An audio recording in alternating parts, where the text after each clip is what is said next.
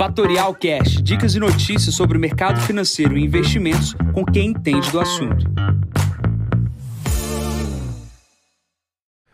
Bom dia, investidores. Aqui quem fala é Jansen Costa. Vamos para mais o Visão do Mercado, primeiro podcast de 2024, número 849. Hoje é dia 8 de janeiro, 7h30 da manhã. Início do ano com preocupações de 2023 no radar. Começando com parte da Ásia e da China, as bolsas fecharam majoritariamente em baixa nessa segunda-feira com a piora do sentimento, com uma falência do conglomerado financeiro chinês. Na semana passada, um Shadow Bank, que é um banco paralelo que fornecia ali empréstimos para o setor imobiliário chinês, teve uma falência e a liquidação foi aceita pelo Tribunal uh, de Pequim. Vindo da Ásia, a gente também tem Tóquio, que não opera hoje devido a um feriado no Japão.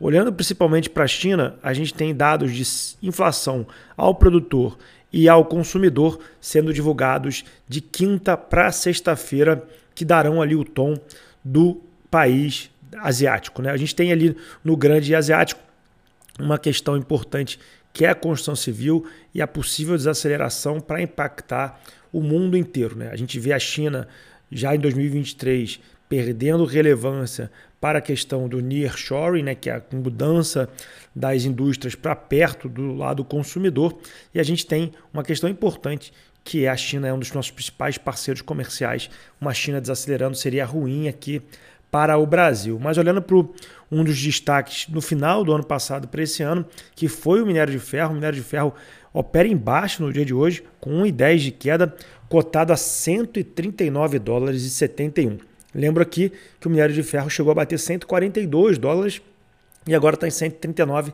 e a Vale do Rio Doce não mexeu do lugar. Olhando aqui para a Europa, a gente também tem mercados operando em baixa, dando continuidade ao sentimento negativo que se iniciou em 2024. Tá? O estoque 600 cai 0,1% aqui na abertura do dia. Principais ações que caem são ações de petróleo, em função da Arábia Saudita ter anunciado corte de preços para clientes asiáticos. Tá? Então, ficar de olho nesse movimento das ações de petróleo que vem da Europa pode impactar aqui no Brasil e é óbvio que pode impactar o nosso índice, dado o peso da Petrobras. Enquanto isso, as ações na Europa operam no campo negativo.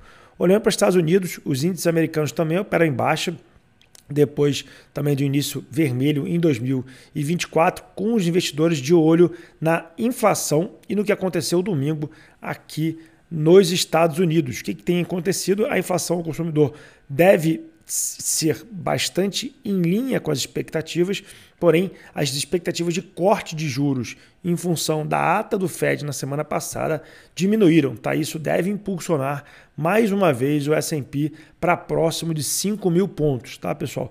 O que a gente vê quando a gente fala de corte de juros? Geralmente é negativo para o índice americano e a gente vê corte de juros porque Obviamente, a inflação já não é mais um problema e sim é o processo de decrescimento da economia americana, ou seja, a retração da economia. E isso agora foi empurrado para frente. Então a gente vê uma possibilidade do S&P continuar subindo. Ontem, por que eu falei que era preocupação? Ontem vai ser impresso mais quase 1 trilhão e 600 milhões de dólares para pagar despesas nos Estados Unidos. Isso é mais uma expansão monetária, o país continua imprimindo recursos e muitos já se falam de quando isso vai parar. E nesse final de semana, na sexta-feira, começa os resultados corporativos dos grandes bancos americanos: Bank of America, Citigroup, JP Morgan e Wells Fargo. Como eu comentei, o destaque da semana é a inflação. A inflação será divulgada na quinta-feira. Quinta-feira, 10h30 da manhã, serão divulgados os dados do CPI nos Estados Unidos. E na sexta-feira será divulgado o PPI, que é a informação ao produtor. Bom, pulando para o Brasil, a gente tem hoje praticamente um ano e vai ter um destaque para questões dos ataques que tiveram ao Congresso Nacional. Isso vai ser pauta dos principais jornais do dia de hoje. Porém, o grande destaque fica com a MP que foi colocada pela, pela parte econômica para ir contra ao veto uh, por parte do presidente que foi derrubado pelo Senado e pelo Congresso.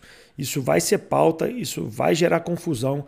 o presidente do Senado convocou uma reunião para amanhã dos líderes do Senado para tratar dessa medida provisória que foi alterada em função do da MP, tá? E temos nessa semana, quinta-feira, o IPCA do país, tá? Esse dado ele é super relevante.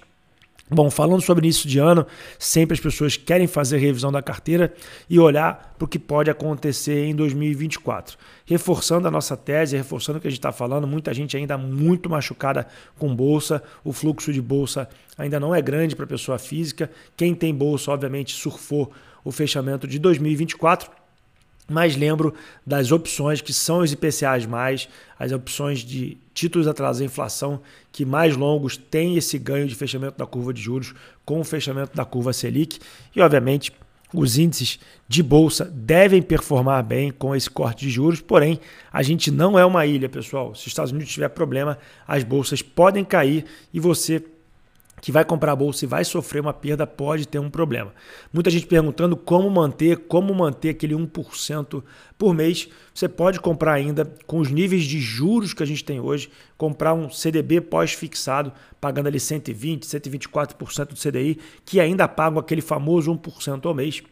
Você consegue ainda fazer aplicações conservadoras pagando próximo a 1% ao mês. O que você tem na outra contrapartida é que você vai ter que abrir mão de liquidez. E uma vez que você abre mão da liquidez, na hora que o mercado mudar, você não vai conseguir sair desse produto. Você pode utilizar produtos isentos de imposto de renda, mas aí você vai ter que buscar aquele CDI mais 1% no crédito privado para continuar ganhando esse 1% ao mês. E reforçando, bolsa.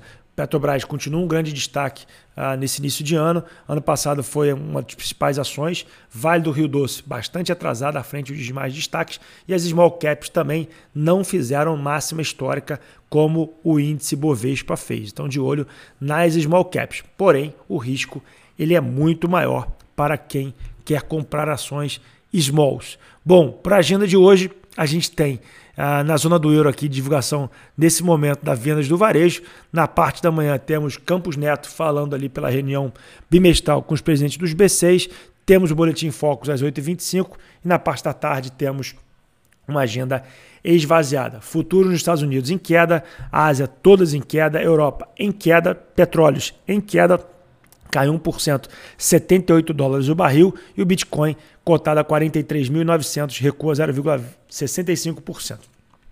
Bom, eu fico por aqui, desejo a todos um ótimo início de semana, um ótimo 2024. Encontro vocês amanhã para mais um novo podcast. Bom dia a todos, ótimos negócios. Tchau, tchau. E esse foi mais um Fatorial Cash. Para mais novidades e dicas sobre o mercado financeiro e investimentos, siga Fatorial no Instagram, @fatorialinvest. Para conteúdos exclusivos, entre no nosso Telegram, Fatorial News Informa. Para saber mais sobre a Fatorial, visite o nosso site fatorialinvest.com.br.